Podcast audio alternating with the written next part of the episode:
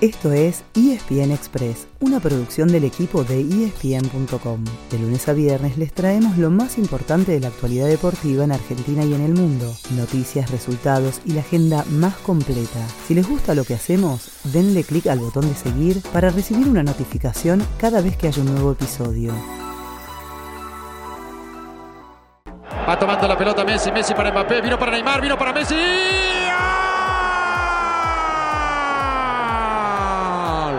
Cuanto antes sabía que si le llegaba iba a definir así. Un gol extraordinario para Messi. Se va Messi, gran partido de Messi. ¿Estará pasando algo?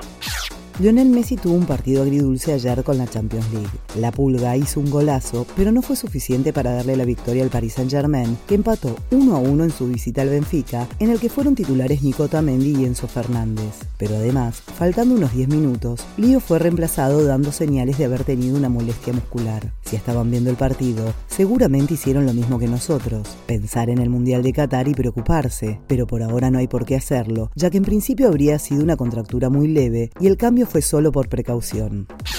Marés, pase al medio, Álvarez, gol.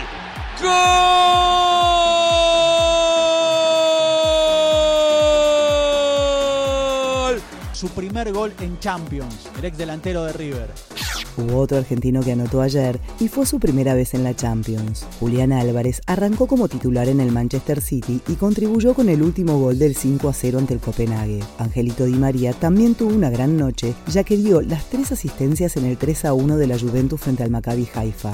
Tres argentinos entraron desde el banco en el Sevilla, Papu Gómez, Gonzalo Montiel y Eric Lamela, pero no pudieron evitar la derrota 4 a 1 ante el Borussia Dortmund. Además, Real Madrid le ganó 2 a 1 a Shakhtar y Chelsea goleó 3 a 0 al Milan. Hoy hay mucha acción por la Europa League y la Conference League, más de 30 partidos disponibles por Star Plus. En casa también hubo fútbol y la liga profesional tiene, por ahora, nuevo puntero. Atlético Tucumán volvió a subirse a lo más alto, venciendo 2 a 1 a Platense. Racing, en cambio, quedó un poco más lejos, pero al menos rescató sobre la hora un 3 a 3 frente a Defensa y Justicia. River se mantuvo en la pelea gracias a un contundente 5 a 0 sobre Estudiantes.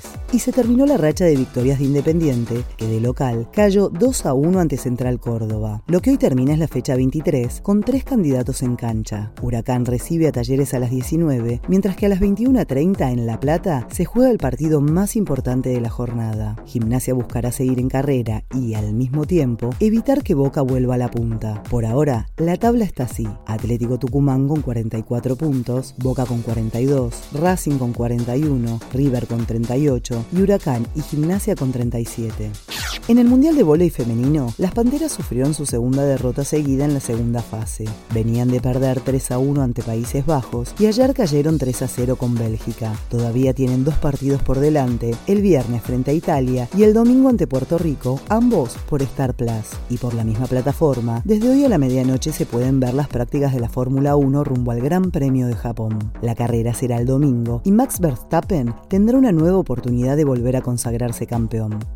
Ese fue el final del episodio de hoy. De lunes a viernes, al comenzar el día, les contamos lo que pasó y lo que se viene en el mundo del deporte. Los esperamos en el próximo episodio con mucho más ESPN Express.